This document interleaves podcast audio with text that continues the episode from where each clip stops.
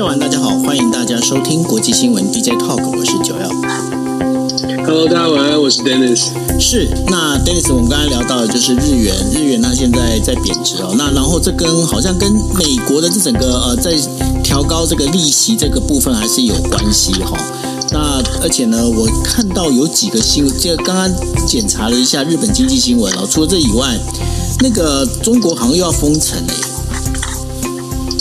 又要封城了吗？嗯，成都成都那一边的话，现在有呃，大概会针对两千一百万人哦，会现在这是这个日本经济新闻这边的报道啊，就是很可能成都会会在封城的。所以说，因为他们现在的整个一个呃新冠的疫情又整个又又拿起来了，所以说呃会大概会针对两千一百万人呢，针就这个做一个大规模的一个都市都市封锁，也就是封城的这样的一个动作。所以呢，呃，对啊，这个我觉得中国现在封来封去，封来封去，这个呃，等于说应该怎么清零政策，如果不改的话，我觉得对中国这今年的整个一个 GDP 呃 GDP 会有很大的影响。我觉得这一定会有一些影响，而且而且我我我自己有一个有一个感受，我跟大家分享，就是封城，像之前的上海封城啊什么，但是你会看到，像是我们之前在意大利，在其其他的西西方民主国家，封城没办法封很久的原因，是因为民怨会四起，然后民众会抱怨，然后政府会开始必须要做一些协呃适应的协调。可是我的感觉啊，我隐隐约约觉得，中国大陆现在在做的这些动作，它除了清零，除了为了疫情之外，会不会也是在准备？呃，就是在来测试，就是呃，在在必要的时候，如是不是人民是完全听命于政府？我的，我我我有我有我有这种感受，就是上海这么大的城市，政府说了就算了，然后政府就政政府做一些准准备。成都现在也是在做这样的动作，其实是其实是蛮蛮蛮蛮惊人的，就是这么大的城市，这么多的人可以一声令下，然后有抱怨，可是初期抱怨，后期就压制下来，或者是。后期就协调好了，这种这种效率或者是纪律，会不会会不会将来在需要在什么样的状况之下，需要政府说，哎，我们我们我们一声令下，所有人都关上门，所有人都闭紧闭来面对这个冲击？我我我自己的感觉并不是很好。Dennis，你不觉得你这个这个你讲这一段话逻辑有问题吗？对不起，我直接讲，它就是一个它就是一个集权国家。他也不用测试啊，因为他讲要这样做，他就是这样做啊。因为他你不能拿他跟民主国家对比，不是吗？因为民主国家他必须要在乎的是民意，但是对他来讲，其实上面集权的这个维稳这件事情才是最重要的。也就是说，你可以说他是在操，他等于说是在呃，应该怎么讲？他在做他们维稳这件事情的很大的一个操作。可是我觉得他倒是没有必要去训练人民，因为今天谁敢吵，敢吵的话，你们就看着办，就这样子，不是吗？是，这是我们知道的。我我我所谓的担心是现在的中美的紧绷的状态，啊、我担心的是会不会再操兵，对，是不是在练演练这个军事战争发生的时候的状况？其实这是让人家很担心的事情。嗯、我不知道大家有没有，这是我一个想法，听得懂你的意思。对，因为到时候因为战争时期就是需要全民皆兵嘛，下来，然后你都不准吵，你就不要吵，对。这是这是我觉得除了清零政策之外，大家呃，也许也许我多虑了，但是我觉得这个这个现在这种中美的紧张的关系，我比较担心的事情是呃，这个这个习习习大大他是不是正在准备一些在军事上面发生冲突的时候，哎，中国内部会会怎么样？他来他事实上是在测试民意对他的这个指令可以接受到什么样的程度，我怎么让这些他下面的人定位对不对？没错，没错。所以，其实我觉得从不同的面向来看，大家可能可以稍微思考一下：如果说两千万人的、几千万人的上海的城市，可以在他的训，在他的要要求之下做到这样的结果，我们看到的是清零。可是，如果是战争准备呢？这当然，这当然是我们不想见到的。但是，我觉得东美的紧张关系，包括美国这边也在感，美国这边感觉到的气氛也是，呃，这个。嗯，就是过去觉得不太可能会发生的战争，现在开始有在思考说，哎，它真的可能无法避免了，已经越来越朝向这个方向。是啊，所以就像我们说的，我们提出来的，大家呃一起思考一下。嗯，对啊，这个呃，刚好孔医师进来，孔医师，Hello，那个。成都两千一百万要准备封城了，让你知道一下，这是你你的负责区域。OK，好，那我们来进入我们的五则五则新闻哦。我们今天五则新闻是要跟大家聊的，第一个呢，就是有关于新疆人权的一个报告哦。那这一个一直被中国强力的要求不要提出来的这件事情呢，那现在呢又呃等于说是确定把它整个这样讲出来之后呢，呃，现在变成是公说公有理，婆说婆有理，内容到底怎么样？到底讲给大家听。另外的话，中俄的那个联合军演哦，那这次的军演有几个很妙的一个数字。第一个数字呢，就是说这一次参，因为上一次的军演呢，其实参加国家只有呃俄国、俄罗斯，然后中国跟蒙古。对，那然后呢，在今年呃今年的这个军演里面有十三个国家来参加，这当中还包括了印度哦。那然后呢，但是呢，在整个参加的这个兵力上面呢、上一次参上一次的整个兵力的那个集结的那个人数大概是三十万，那这现在这一次呢，大概就只有五万人哦。那这个整个一个中俄的这样联合军演当中呢，到底它代表了哪些意义？另外的话，我们在讲的就是 G7 的财长会议呢，在华盛顿召开。那华盛顿召开之后呢，有关于石油的这一个价格上限这件事情，他们也要做出一个决定哦。那另外的话，我们在讲的就是英国下任的首相已经快要选出来，就是九月初的时候就会准备要选出来了哈。那现在这一次的话，就是进行最后的一次啊，我们在讲的就呃电视的公开公开辩论。那然后后呢，接下来的话就会确定看到底是谁会是英国下一任的首相。那另外的话，有关美国的这个呃，就是拉斯维加斯的这个众议院选呃，就是补选哦。呃，很难得的。为什么讲很难得呢？因为川普他所提名的支持者呢，这次败选，而这位支持者还曾经是呃，就是本来是共和党，就是那个副总统的这个呃，就是上一次选举的时候副总统的这样的一个候选人哦。那这当中的话，为什么会有这样的一个状况？那是代表什么意义？那然后来让 Dennis 来跟大家解释一下这一次拉斯维加斯这个众议院选啊补选这件众议员补选这件事情，它所后面所代表的一些民主党跟共和党之间的一些关系。那我们先进入第一则新闻了。那第一则新闻跟大家聊的就是联合国人权事务高级专员哦，那三十一号的时候啊，高级专员办公室呢，三十一号的时候发表了一个呃，就是报告哦，他表示说，中国新疆维吾尔自治区呢正在发生严重侵犯人权的一些行为。那过去呢，这份报告中国政府一直要求不要公开。那人权高专办呢，他在他的报告当中呢指出哦，就是除了拘留的恶劣这个条件恶劣之外呢。而且还有屡次，包括就是遭受酷刑，还有虐虐待的这样的一个指控呢，都是非常可信的。他相信呢，就是说这个高专办那边就提到了，就是说维吾尔人呢，他现在所面临的可能已经是构成了就是国际罪行当中，尤其是危害人类罪的这样的一个罪行了哦。那高专办呢，他同时他在很妙的一点，他在发表这些声明之后呢，他也发表了中国我的声明。那中国认为呢，就是说第一个，他反对发布这样的一个报告。那第二个呢，他他们认为呢，这是真，这是基于反华势力所捏造的一个虚假的讯息啊。那所以呢，在这整个一个状况里面呢，哦，现在的西方国家其实对这件事情呢，本来在调查完之后，这个报告一直没有办法出来，让西方国家非常的不耐烦。那不耐烦的还有一些人权团体非常不耐烦。那现在报告出来了，那当然现在的变是呃，两边各有各的一些道理哦。Dennis，有关于这一次的这个，我们在讲，因为刚刚这刚好延续到我们刚刚在开场的时候闲聊的这个话题哦。现在中国的话，对于人权这件事情，他们现在其实也就是摆明的，就是你现在有报告，我还是告诉你说，你这报告是乱搞的，你这是啊，你本来就是仇华的，你这是反华势力这样的一个做法哦。你觉得现在接下来这个包括人权的部分，尤其在中国国内的人权哦，这当中的话，未来的这个整个一个状况，是不是越来越不乐观呢？我我觉得这个当然是一直一直以来都是一个问题啊。这个人权报告终于终于出炉了。这个在选在选在这个人权高级专员就是巴切莱特，他在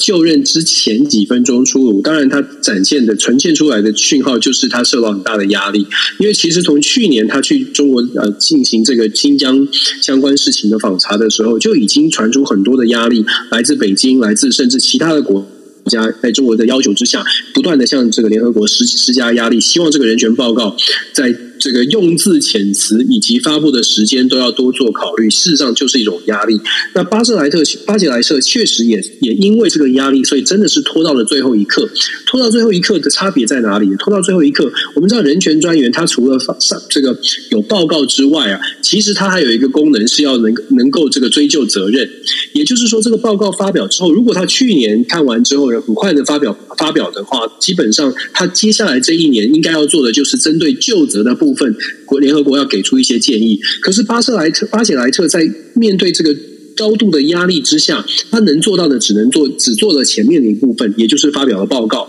在报告当中呢，确确实实他讲了非常。非常直白的，就是人权是有争议的，而且在这个维吾尔族的族人呢，是是遭受到不公平的对待。你可以想象，毫无疑问的，中国会很生气，中国会有什么样的这个抱抱怨哦？可是巴西莱特他自己也等于是为自己筑了一道防火墙，就是我离任了。那接下来联合国的人权，不管是谁来接这个人权专员，或者不管是谁要来持续针对这个报告的内容来去做就责。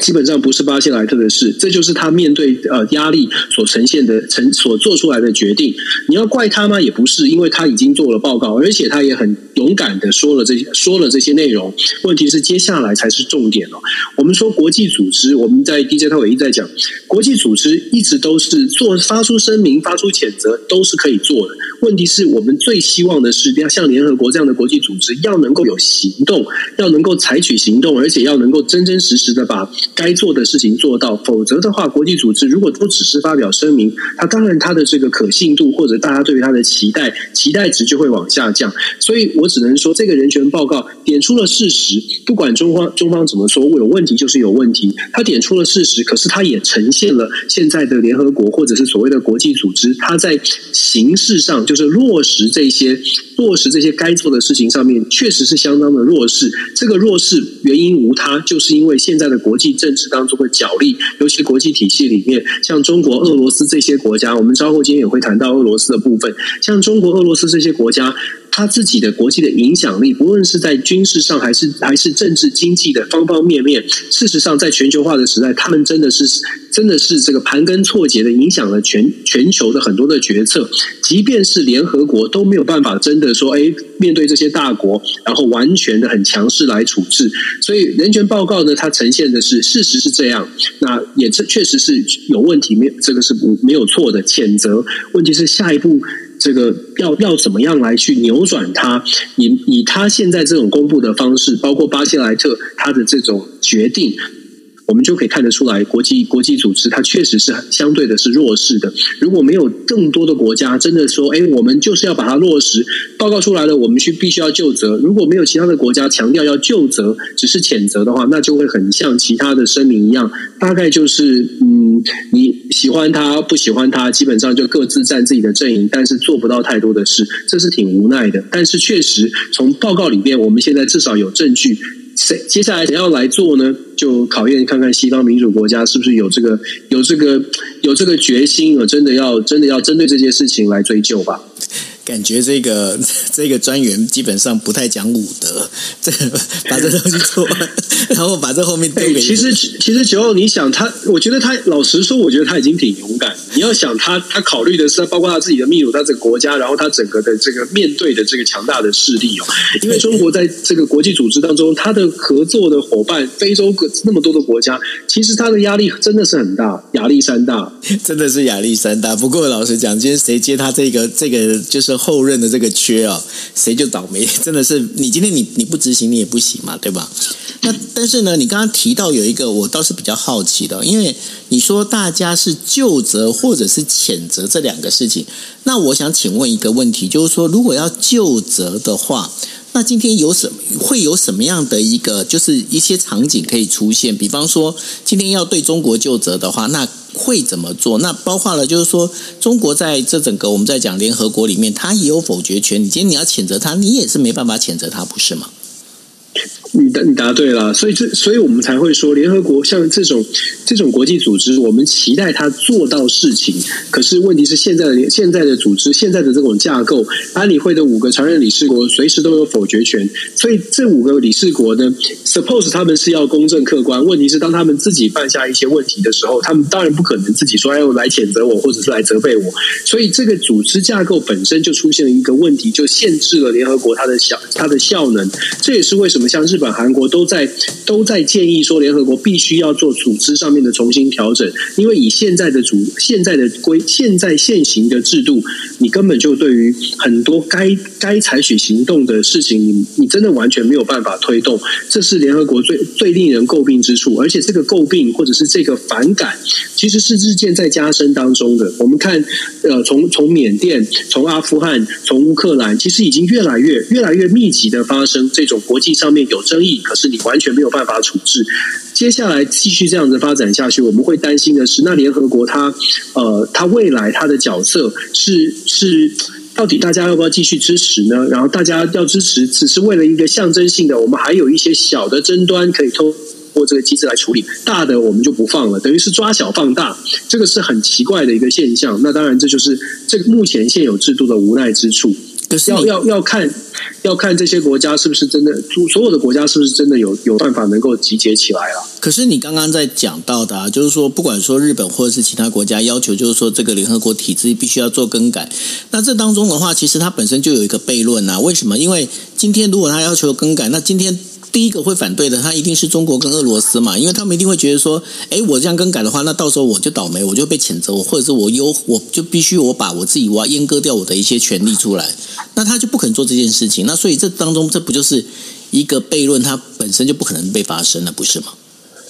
就基本上你要做出任何的决议，你要形成这个风潮。就说虽然联合国的这些五个常任理事国，它有它的这个否决权，但是联合国的大会毕竟一百九十几个国家，你得到一定的比例以上，譬如说你争取到三分之二，甚至是四分之三，这个时候的国际压力就会形就会形成，就有机会去翻转。当然这也是理理论上可以这样做。问题是光是要达到这样的门槛，三分之二或四分之三，光要达到这样的支持的强度哦，就有很多的努力了。就就说你你。我们就说了，光是非洲的五十几个国家，有没有办法试图去反转它一下？不是不可能哦。你看，其实呃，美国有在，就是美国、法国这些国家都有在积极的介入欧洲，就介入非洲。我们看这布林肯也去哦。那我们也在讲说，你你要你要玩就玩真的，你要玩你要真的把非洲的国家在这个联合国的会议当中有办法把他的票拉过来，那你可能真的给他们的支持。如果不是钱，那你就军事，你就是在军事上面给他们安全保障，就总要有一些东西让更多的票愿意往你这个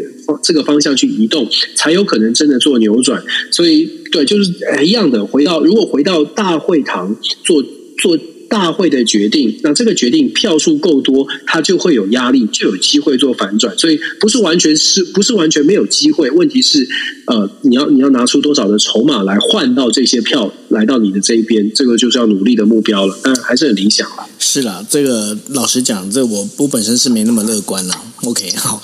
来，然后来我们进入到第二则新闻。为什么说不能没有那么乐观了？因为第二则新闻就可以告诉你非常明确的一个事情啊。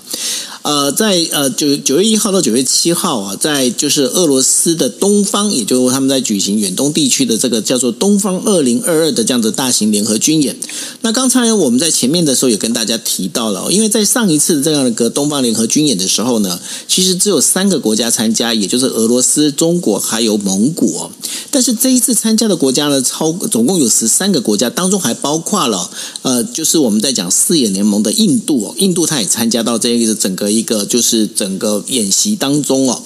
那是在在在这当中，为什么呃俄罗斯这一次呢要找到十三个国家过来呢？当然，他其实他要展示的就是说我入侵乌克兰啊，对没有？特别军事行动，要站在俄罗斯的角度讲，这叫特别军事行动啊。他们做特别军事行动的时候，其实我是我我是在国际没被孤立的。你看我在要演习的时候，我有十三个国家来这边跟我一起演习，这是第一个他们要抓的一个重点。第二个重点是什么呢？第二个重点就是说，这一次参加整一个演习哦，包括有。一百四十架的一个就是战斗机，然后有六十六艘的一个舰艇哦。那这当中的演习的范围，那当然人数的话是比上一次少。那上一次的话是呃，就是三十多三十万人哦。那这次只有五万人。那但是呢，这个整个看起来好像就是俄罗斯哦，在做一个怎么样？就是有一有一点它的武力展示，也就是说他在等于说，哎，赶快哦，那大家来看一下我们这个武器有多好哦，那可以来买哦。大概有做这样的一个，他们大概有做这样的一个一个想法。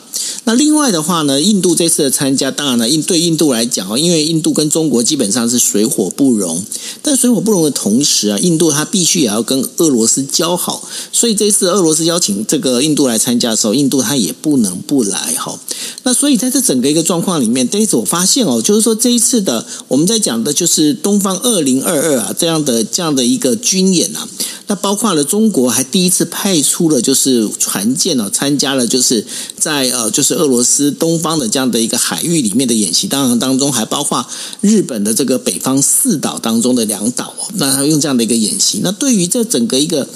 俄罗斯跟中国他们在做的这些事情，那包括了俄罗斯，他等于说他在宣布，就是说要让在让国际的这样一个社会看到，就是说你看本就是我们的国家，我们那个普丁去做这些事情的话，我们并不是被孤立的。那在这整个一个状况里面，你觉得还他还要展示出，还要散发出什么样的一个讯息呢？它其实散发的讯息，就像你说的，这其实距离上一次的二零一八年，当时也是东方军东方军演哦。那其实它的规模是小小了非常多，因为这次大概是五万人左右，还是很大了。但是跟上次将近二十万人是差距差距很大的。那当然主要的原因大家都知道，是因为乌俄战场上面有这么多的俄罗斯的军队，他也没有办法完全的调动出来，为了做做这样的演习。可是他在乌俄战争当发生的同时，还进行军演，其实有几个。就几个观察点，或者想要传递的讯息。首先是俄乌战争并没有让俄罗斯没有没有朋友。我们之前也说过了，其实俄罗斯到现在还是有朋友，而且这些朋友当中还有共同的朋友，就好像是你在脸书上面还有 mutual 共同朋友，让美国也很担心。美国的这个白宫发言人就特别讲到说，其实他们很担心俄印度这这个有密切注意在这个密密切注意这个军演，而且特别针对印度也参与了这个军演，其实。有 concern 的，那当然这就是俄罗斯想要传递的讯号。嗯，西方国家就算再怎么制裁，有一些国家你们觉得重要的盟友，其实跟我的关系也不错，所以这是其一。第二呢，是俄罗斯在乌俄战场战场上面有这么大的这个投入之下，还是有办法集结出中型以上的这种啊战斗的力量。是不是代表的是乌俄俄罗斯可以同时 handle 两个中型以上的这个军事的冲突？他有这个能力展现出来的是，那美国要对话的是，那美国你有没有做好这样的准备？两个以上的中型之中型的这个军事的军事的竞争，美国是不是美美国是不是也可以这么做，也能够做这样的准备？而且这两个，一个是乌俄，一个是在日本这边哦，就东方的军演，其实它也牵涉到的是日本的部分。那日本的部分，如果说真的发生什么样的军事冲突，因为有美日安保，所以美国也会被迫投入。那其实俄罗斯在这个地方演习，他告诉美国，我可以同时处理两个，我这个在日本这边可能是小型的，但是你一定要涉入。然后在此同时，中国如果在台海再再起再起另外的争端，那美国你要思考，日本跟在台海同时出现争端的时候，美国有没有办法，有没有这样的能力做应在做做相对应的应变哦？呃，其实它呈现的就是这种。呃，我不弱，然后你必须你你要小心，我不要不要把我当成这个很很弱来看待。所以他传传出的讯号，当然就是俄罗斯不退让，俄罗斯很强势。然后另外，其实我们说他选择这个演习的地点，他对于日本来说也是某种程度在传递讯号，告告诉日本的是，你可以跟美国很亲近，然后你也可以强力的来做一些制约。但是呢，如果真的麻烦发生的时候，你在日本，你可能自己也要思考的是，你想不想让这种冲突发生？如果不想的话，那是不是有其他的、其他的这个和平沟通的管道，或者解决冲突的管道，让日本自己去做思考，要不要？要不要？就是因为跟美国的关系走得很近，所以进入到冲突。其实我们说，美日本跟韩国现在都在这个呃美国的。要求吧，或者是要都在美国的期待之下，跟美国是走得更近一些。那问题是，跟走得更近，我们昨天也特别说了，走得更近，如果代表的是跟冲突，或者是因为跟美国走得近，所以有可能引发冲突，这个这个逻辑思考的脉络呢？如果日本的民众或者是韩国民众，或者日本的媒体开始进一步的去反思的时候，也许这个舆论的风向就会出现转变哦。因为美日安保，我们觉得日本可能觉得很好，日本安全的平平平安的没有没有冲突是日本人的期待，韩国韩国也是如此期待。但是如果现在俄罗斯传递这个讯号是谁跟美国谁跟西方国家走得更近，我们会我们就被迫要采取要采取什么行动？其实这个讯号。对于日本本身，呃，本来就强硬的，或者是觉得支持力力挺乌克兰的，大概不会有太大影响。可是不要忘了，其实民主社会有一个好处，也是一个无奈的地方，就是民主社会里面有总是有不同的意见，不是所有人的意见可能都跟着美国或跟着执政党。在日本如此，韩国如此，台湾其实何尝不是如此呢？在多元的社会里面有不同的意见，可是他们是不是他们是不是就是不想要日本强，不想要韩国强，不想要台湾强？他们是追求和平，这个和平是不是就是失败主义？其实这些都是值得我们深思的问题。只是俄罗斯这个呃，俄罗斯、印度、中国都加入这个军事演习，它传递给周边周边区域，带来周边区域的不稳定的信号。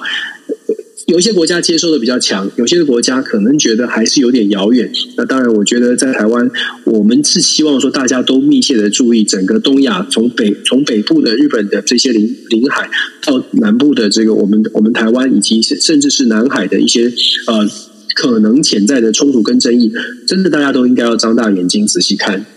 根据日经新闻哦，在今天晚上发的一个讯息里头啊，呃，就是呃，韩国这边在做了一个舆论调查，有大概八成以上的民众认为呢，这现在目前韩国跟日本之间呢，这个关系必须要。进行有所有有所程度的一个改善哦，因为这当中当然也是面对了这所谓的我们在讲说来自呃就是朝鲜半岛这个北韩，然后还有就是俄罗斯这样的一个压力哦，这是一个。那另外一个呢，就是说大家如果还记得，我们曾经有提过，就是在八月底的时候，呃，日本有一个日呃日华议员恳谈会的一个会长，叫做谷屋贵司会长哦，他呃来台湾，然后跟台湾包括了就是国防国防部的官然后还有就是蔡英文总统见面哦，但是见面在谈的呢当中，已经有一件事情已经确定是已经他们有敲定的，也就是说，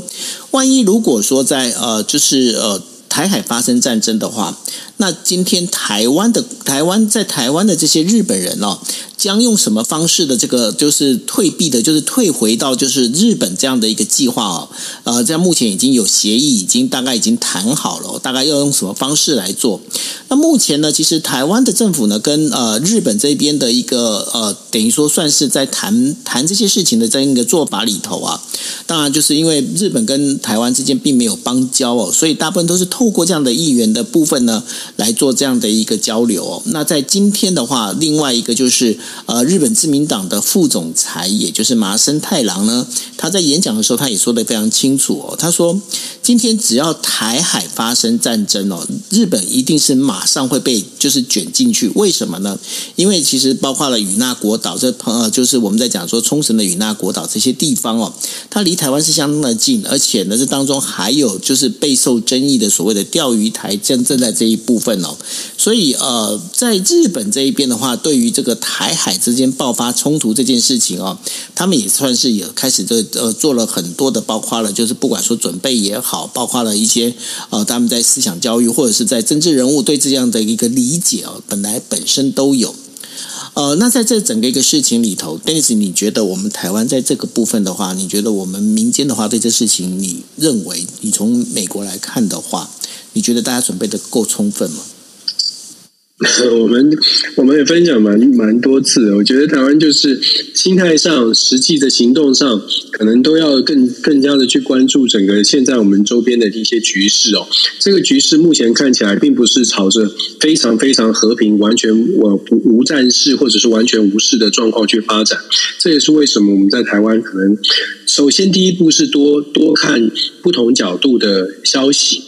呃，如果看到一切风平浪静。也许我们多未雨绸缪一些，多去找找可能跟自己想法不同的观呃这个呃观点，我觉得这也很重要，因为你广泛的吸收吧，就算觉得人家是乌鸦嘴，也可以稍微看一下，因为我们做最，我们都把事情做呃最坏的可能性都要。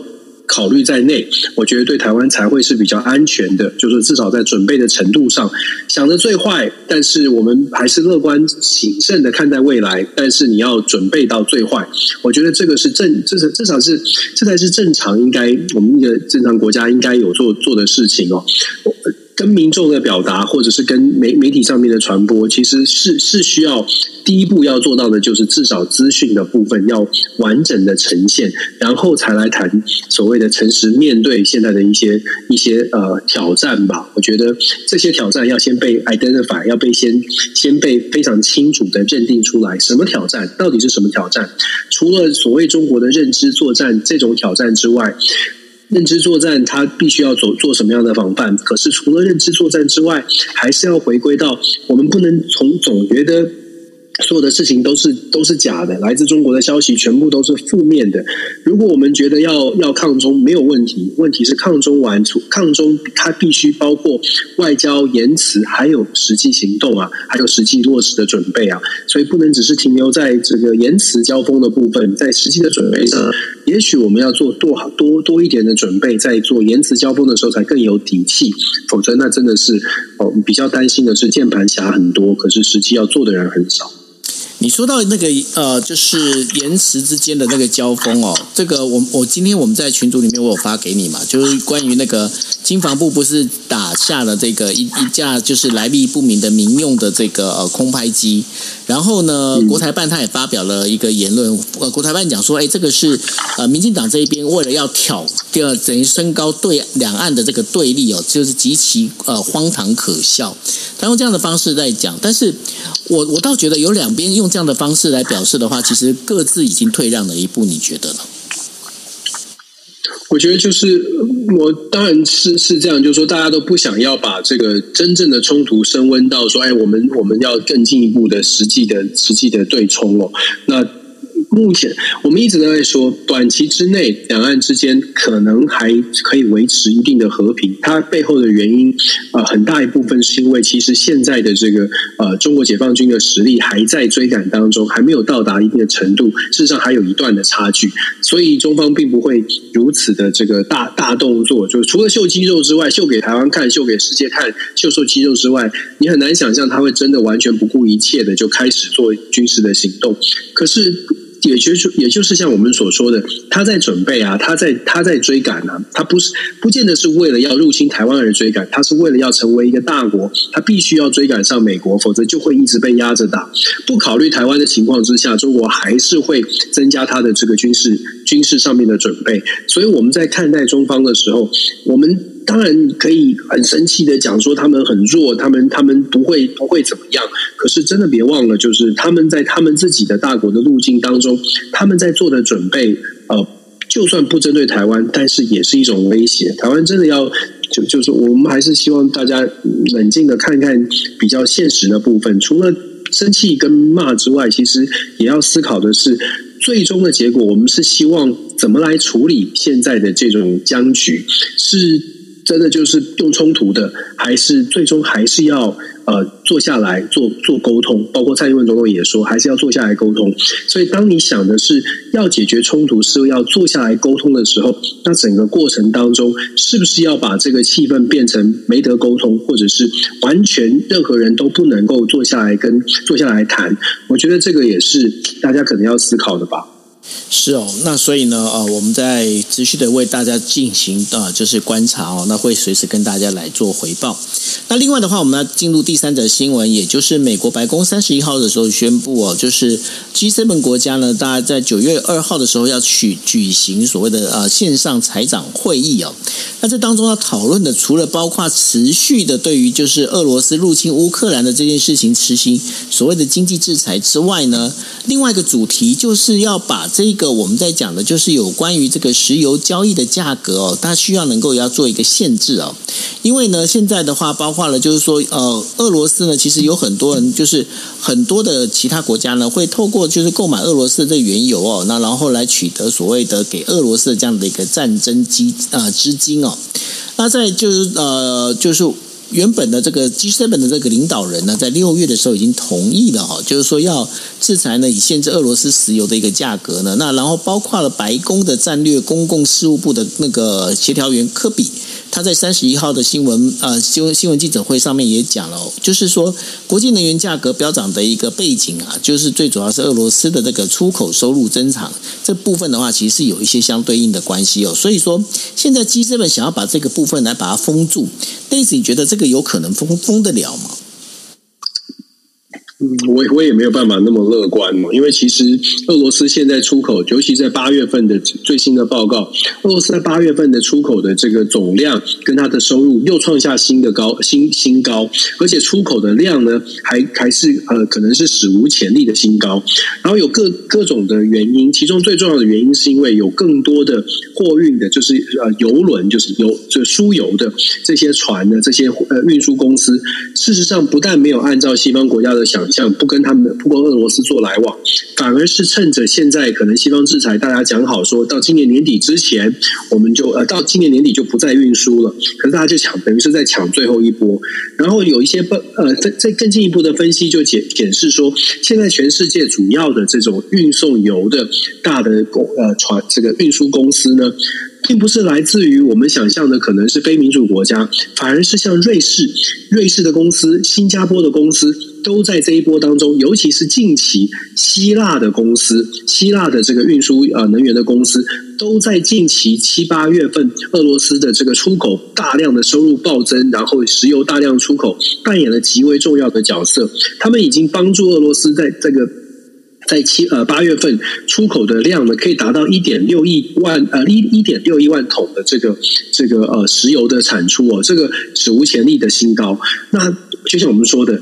如果你去追究或者仔细看，帮助俄罗斯把油运出来的是谁？把能源运出来的是谁？结果是西方国家。我们刚刚说的，像是瑞士、新加坡，这些都是媒体直接报道出来的。所以难就难在于说，现在大家看到这些，俄罗斯可能要禁，可能要制裁，可能要完全的停停止它的这个供应，然后或者是不跟他做生意。但是欧盟签的条约是到今年十二月，所以现在我们没有看到这个生意往下降掉，反而是大家的心态是就就。赚做最后一波了，所以拼命的赚，拼命的把这个俄罗斯的石油输出来，呃，作为公司的利益为考量，然后继续的再赚这这个钱哦。所以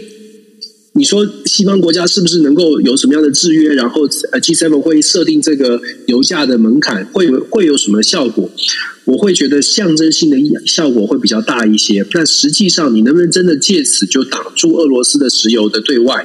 我们光是看中国、看印度、看。刚刚我们说的像是希腊积着积极的，像希腊就很有趣啊。希腊就说我们没有跟他买油，我们只是在运输哦，我们我们只是帮忙运输。可是帮忙运输就是希腊的利益所在，就是就是不买油，但是帮他帮他送油，这算这个这个算不算是这个游走黑灰灰色地带？这算不算是配合着国际上面？哎，不跟俄罗斯买油，但是其他的不管。这这真的是很国际现实，那当然你就可以反映出来，世界各国面对所谓制裁俄罗斯，到目前为止看起来还是有很多这个不一样的意见，所以在行为上面表现出来的是帮俄罗斯送油，有钱赚还是要赚。那我觉得一样的，这又是另外一个国际现实的故事。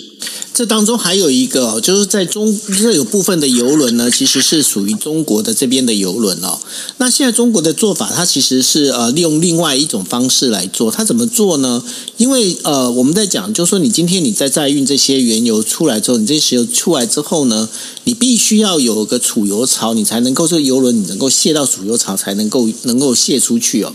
但是呢，现在有其实有不少的游轮呢，现在已经被中国呢等于说他们等于说整个是包下来，包下来之后后呢，这一些游轮它就不卸油了。它买了之后呢，它就在海上，它在海上做什么？它其实是衍生出它变成是中国的另外的一个呃，就是应该是说储油的一个衍生了，就变成是一个行动游轮这种概念了哈。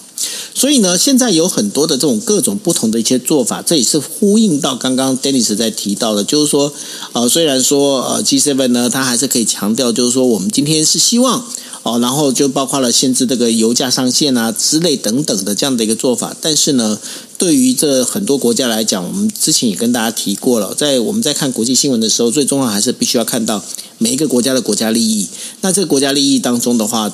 对每个国家来讲，能够抢到便宜的、比较低价的油，为什么不抢？对不对？这就是现实啊！我们讲了好几次，这就是很无奈的地方。但是，我觉得要还是要，如果真的要对俄罗斯哦采取一些行动，我想，呃，西方国家可能除了这种比较想当然耳的什么石油禁运啦，什么什么粮食的什么制约。这些之外，可能要有更可能真的是要更有智慧的去了解现在普丁建想要什么，或者是他有什么事情打得到他，打不到他，这些都是需要要要比较比较更更进一步的去完整完整的思考，而不能用很想当然而的说，哎，我们经济上面可以可以打击它。其实我们这就跟我们之前在谈所谓北韩问题的时候一样哦。美国一直都认为说经济制裁会逼着金金正恩他有他可能会必须要做做出妥协，可是忘忘记了从金正恩角度来说，核武一旦放弃，就等于放弃了他自己家族的权力的命脉跟根基，所以他完全不能放弃。这不是经济制裁不制裁，或者是制裁多重的问题，他就算饿饿着，或者就算是这个。用任何的手段，他都不可能把最后的那个手上的那种刺针跟筹码完全的交交付出去。所以，北韩为什么现在朝鲜半岛的谈判一直都陷入一个僵局？因为其实双方在认知上，从起始认知上面就差了很多。那西方国家遇到的这个能遇到的这个，是不是要怎么样来制约中呃制约俄罗斯的能源？其实也同样是遇到这样啊，就是你的你的出发点每个国家都不同，那角度不同，做出来的决定就会很大的不同。那么你又如何期待说我们团结，然后大家都走一样的政策，真的不容易。是啊，所以说在呃，我在前几天的时候听到一个日本的一个俄罗斯专家，他就讲了一句话，因为呃主持人就问他说：“你觉得呃这次普丁的这样的等于说入侵乌克兰行动要怎么样才能够结束？”你知道他怎么回答吗？他说什么？他说他就是必须要在由内部里面，内部有人做，等于说，不管说你今天是政变也好，或者是你从内部去做，他说要不然的话，这个要停真的非常的难。你觉得呢？很很困难，真的是很困难。而且如果这个状况继续延烧下去，我们就一直担心嘛，就是接下来在能源上面，如果欧欧盟的国家。也真的撑不住，我们稍会稍后会讲下任首相的问题，他会遇到什么状况？大家跟大家讲了这些数字之后，你就会发现，如果欧洲的国家真的撑不住之后，会不会变相的？这好几个月前我们就说，会不会变相的变成呃，要劝乌克兰做其他的想法？我觉得这些都是呃，真的很值得呃呃观察跟讨论。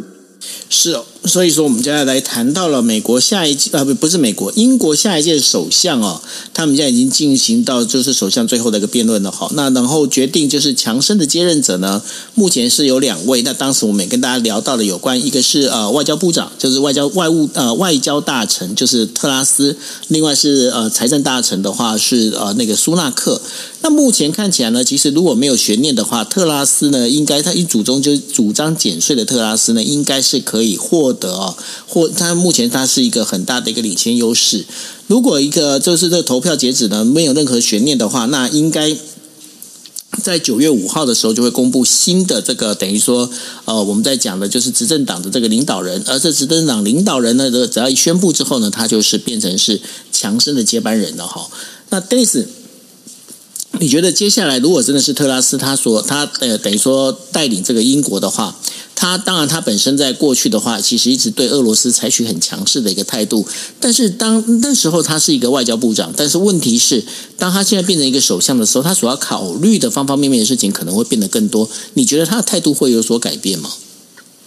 他态度恐怕比较不容易改变，因为他现在基本上就是走的当年柴契尔的铁娘子的风格，而且越来越明显，就是拥抱保守派的这个阵营跟保守派的势力。事实上，特拉斯在刚呃在成长的过程当中哦，很多的媒体有做一个完整的报道。在他成长的过程当中，其实一开始他的家庭背景并不是这么的保守派，甚至他的父亲是大学教授，还是反柴契尔的保守派的路线。但是呢，好呃很很很很妙的事情就是他在参呃大进入到大学。学之后，参与到政党之后，加入了保守派阵营，就开始做一些转向。那更进一步的，到了强生的任内，他从这个贸易对外贸国际贸易大臣，到后来的这个呃外交外交外交这个这个也是外交部长哦。基本上他的路线是越来越走向保守派，而且越来越强势。那现在他的整个形象就是非常的强势的，所以他担任首相之后，他持续会展现强势。以台湾的问题来说，他虽然强调说，哎，他不会不并不会去没有考虑要去造访台湾，但是他也特别讲说，对台湾的军事的武器，英国也会开始加入，给给台湾更多的这个军事的武器啊、在需要跟合适的时候时候，其实他呈现的就是特拉斯现在已经是非常非常的保守派，然后也也看起来是很很强势。可是我们说特拉斯其实遇到的一些状况，首先他他当选大概现在没有什么悬念。赌盘开出来是这个这个，他这个你押特拉斯赢，你只能拿到零点零五块，就是呃二十分之一。可是你拉拉那个押苏纳克赢的话，你是这个一赔十二啊，就赔你十二倍。也就是你可以看到双方的差距有多大。如果我们回到科学的民调来说，这个民调上面显显示特拉斯是将近拿到了百分之五十九，将近六成的选票，呃，要六成的支持，但是苏纳克大概只有百分之三十左右。所以这是为什么我们说选举进入到最后剩下五天。英国九月五号要投票，看起来特拉斯是是很稳定的当选。问题是，除了在国防的问题上，乌克兰会继续支持的这种强势作为之上呢，他特拉斯所强调的要减税、增加国防预算，这两者之间呢，其实有一些矛盾所在。因为要减税，就代表其实国国库是会没有那么多的钱，但是他又强调要增加国防预算，这是他上任之后第一个挑战，就是如何把减税这件事情满足了保守派、白手保守派选民的这个。减税的概念真的去落实，同时不伤到英国的这个这个国防预算，他讲说国防预算要提到百分之三哦，所以这是第一个矛盾。第二个是，其实现在英国已经也受到了所谓的能源冲击的影响，英国呢。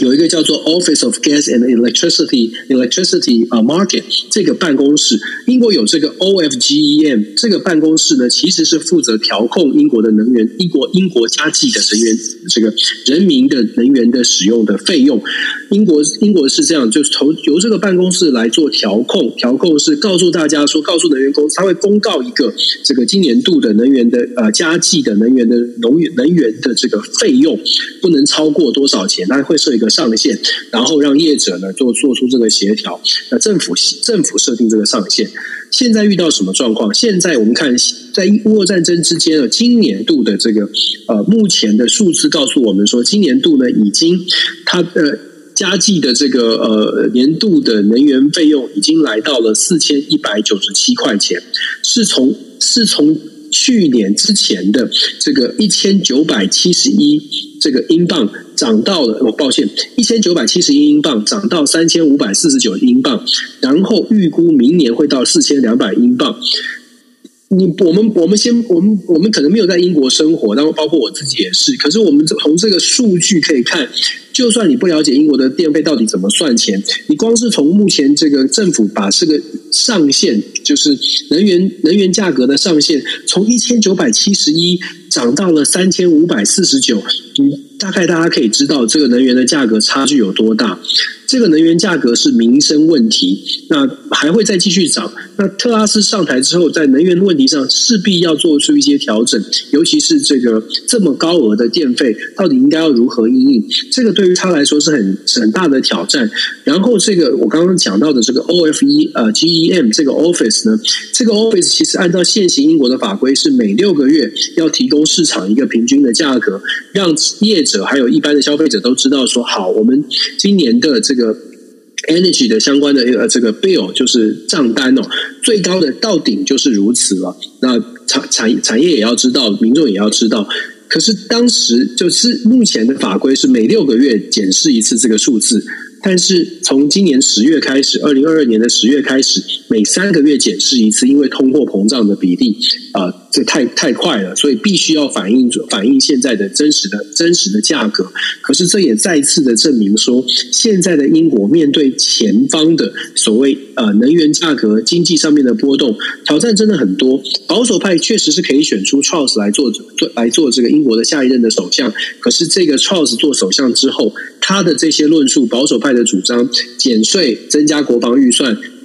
然后你再看能源的价格在飙涨，他要如何去平衡这个？我觉得 Charles 他进他其实是接了接手了一个非常难与难难 handle 的一个状状况哦，这也难怪这个强森其实现在还保有保有活力的，一直到处趴趴走，因为是不是他不看好 Chaos 能够做得很久？这恐怕也是值得万令人呃思考的万位的问问题。是，那然后呢？最后一则新闻我们要为大家带来的是有一点点，嗯，我觉得还蛮有意思的一个新闻哦。怎么说呢？因为呢，就是在阿拉斯加的这个呃，他们在等于说有一场就是呃众议员的补选哦。那在补选里面呢，参这个参加选举的这两个人呢，一个呢是呃，就是阿拉斯加州的这个前共和党的州长哦，萨拉佩林。那另外一位的话是民主党的一个新人哦，就是玛丽佩玛丽佩尔特拉。然后呢，他们两个人出来选的时候呢，其实。呃，这个萨拉呃，等于说萨拉佩林，他本身又是呃，就是美国前总统哦，川普的一个等于说支持哦。那原本以为说，诶，这个状况的话，感觉最近就是共和党呢，尤其是川普所支持的这个候选人呢，基本上他们基本上就是川普点谁谁就上哦。但是呢，这一次非常奇妙的哦，就是那个萨拉佩林呢，在这次选举当中输给了民主党的这个新人，而把那个原本由共和党哦。他呃，大概是在这个位置上已经做了大概五十年的这样的一个席次了，就是阿拉斯加的这个众议员的席次呢，整个被民主党拿走了。但历史在这整个事情上面，因为接下来十一月的时候还会再进行一次选举哦。那在这当中的话，这一次的这个选举当中，它所代表的意义到底是什么呢？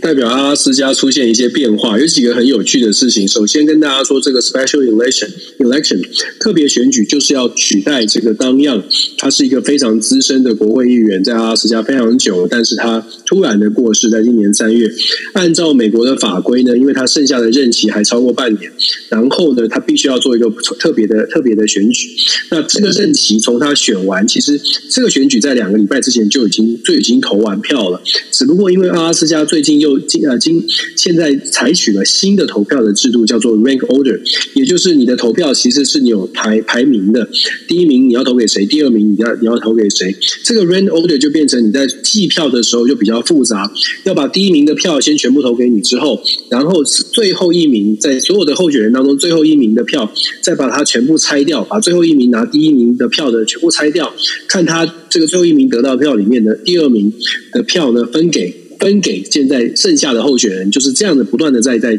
在拆解，拆解之后呢，Sarah Palin 就输掉了，就是输给了这个阿拉斯加的一个素人，政治素人，也不算政治素人，是他他是阿拉斯加州的议员，但是算是比较低阶，但是啊、呃，他是阿拉斯加的第一个，现在选出来说他是阿拉斯加第一个原住民的国会议员，叫做 Pel 呃 Pel Peltola。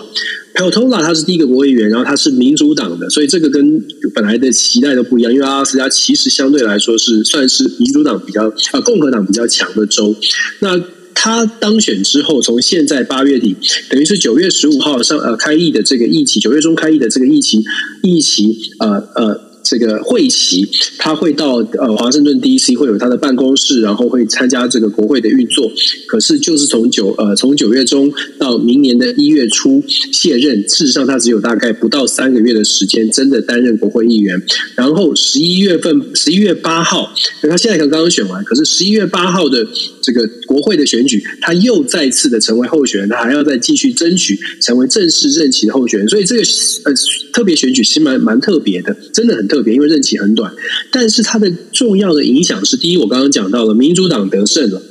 在阿拉斯加州居然民主党可以翻盘；再者呢，莎拉培林他是在川普的。支持之下翻盘，所以川普的支持下翻盘，那是当然就意意义更大了。就是即使有川普的支持，还是没有办法这个取得胜利。所以这个等于是对民主、对共和党来说是一个很大的当头棒喝。那当然，第三点跟我跟我刚刚提到的选举制度的改变，在上阿拉斯加做了这个实验，发现呃，共和党在新的选选举制度当中，好像或者是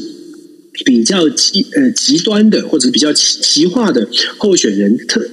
这个个人特质分明、个人立场分鲜明的这些候选人，很有可能在新的这种 rank order 的制制度当中不能够得胜，是让中间的比较中立的选民去呃中间的候选人能够得胜哦。所以其实这这个实验呢，会不会造成美国在选举制度上各州的选举制度也会出现重新的思考？这个也是后续可以观察的。不过最重要的、最重要，在这个阿拉斯加的特别选举，现在美国今天美国大部分的这个。人都在讲的话题就是，连莎拉培林这个前副总统候选人，在阿拉斯加这种地方都会翻盘。他们在讲讲的就是共和党的这个选情确实跟过去这几个月以来，呃，大家在讲说共和党应该可以拿下国会，共和党现在声势很旺，其实已经出现了微妙的微微妙的反转了。民主党现在在参议院，我们说了，民主党现在在参议院看起来大概是相对是稳定的。民主党在众议院呢，也看到了一些曙光，感觉起来民主党在众议院也有可能选的还不错。不敢说现在就已经可以维维持，不敢说现在就说可以预测民主党还会维持多数，可是距离过半哦，是他真的是民主党正在是一一步一步在追，这个当然对拜登来说是好事，也是对民主党来说是好事，只不过共和党现在可能很头大，觉得到底应该怎么办哦？莎拉培林这种。在民主党内认为立场分明、立场非常鲜明的强棒都会落选，而且还在拜川普的这个支持之下，这个对民主党呃对共和党是一个很大的打击。那共和党有没有办法翻身？可没有办法调整？我我自己是不看好他们会做调整，因为到目前为止，整个共和党还是希望川普路线继续延续。啊、如果说其中选举真的选的不是很好的话，那当然他就会影响到川普接下来二零二四还有没有机会。可是那可能是要选真的非常不好才行。是，所以呢，这个我们可以持续再帮大家看下去哦。这个接下来这个你会发现会越来越有意思哦。那这有意思当中的话，当然我们必须要讲的，这所有的不管说你今天是呃美国是共和党、民主党，或者是包括了我们在讲多俄罗斯啊，然后呃包括了欧洲啊。这相对应的这些所有的这个事情里面，我们在讲说国际新闻都是牵一发动全身。那在这整个一个状况之下的话，那接下来对台湾会有什么样的影响？我们会持续帮大家观察下去。那这是这以上是我们为大家带来的五则国际新闻。不过呢，Dennis，我刚刚在看日本经济新闻的时候，我发现有一个还蛮有趣的一个一个点诶。他说在新加坡你要取得五年的这个长期的这个 Visa。你有一个很重要的要件，它必须要呢，就是月收入月收入哦是日日币三百万日元。那三百万日元依照目前这样的一个比例的话，呃，我们再要算一下，三百万日元的话，大概呃就是一百万台币，一个月一百万台币，对。你就可以。我知道他，我知道新加坡它的收入是非常要求这个入境的移民的这个收入非常高。虽然他们现在有放松了，我之前有看到这个新闻，他们虽然有放松，但是基本上还是呃还是要求蛮高的。不过新加坡本身它的它的这个薪水给的就就很就是真的是蛮蛮蛮好的。对啊，所以呃现在如果想要去新加坡的话，至少一个月要有就是至少要赚一百万台币的话，你才有资格哈取得五年的 Visa。OK。好，那呃，这个是为大家带来的这个星期的五则啊、就是我们在讲的，就这星期的这个国际新闻 DJ Talk。那我们也方非常欢迎大家哦，持续锁定我们的国际新闻 DJ Talk。那然后大家呢，如果你现在正在我们的房间里面的话，大家可以 follow 一下、哦、，follow 一下 Dennis 的全球政治笔记哦，它上面的一个 podcast。那大家如果说你们是现在正在听 podcast 的话，那也希望呢能够帮我们把 podcast 能够再传出去哦，分享给其加更多的人，OK，好，那我们在明呃下个星期二一样的话是晚上台北时间十一点四十五分再见喽。那谢谢大家，大家晚安，拜拜。感谢大家晚安，拜拜。这个礼拜是美国 Labor Day 长假期哦，祝福大家一切顺心，大家一切开心哦。OK，拜拜。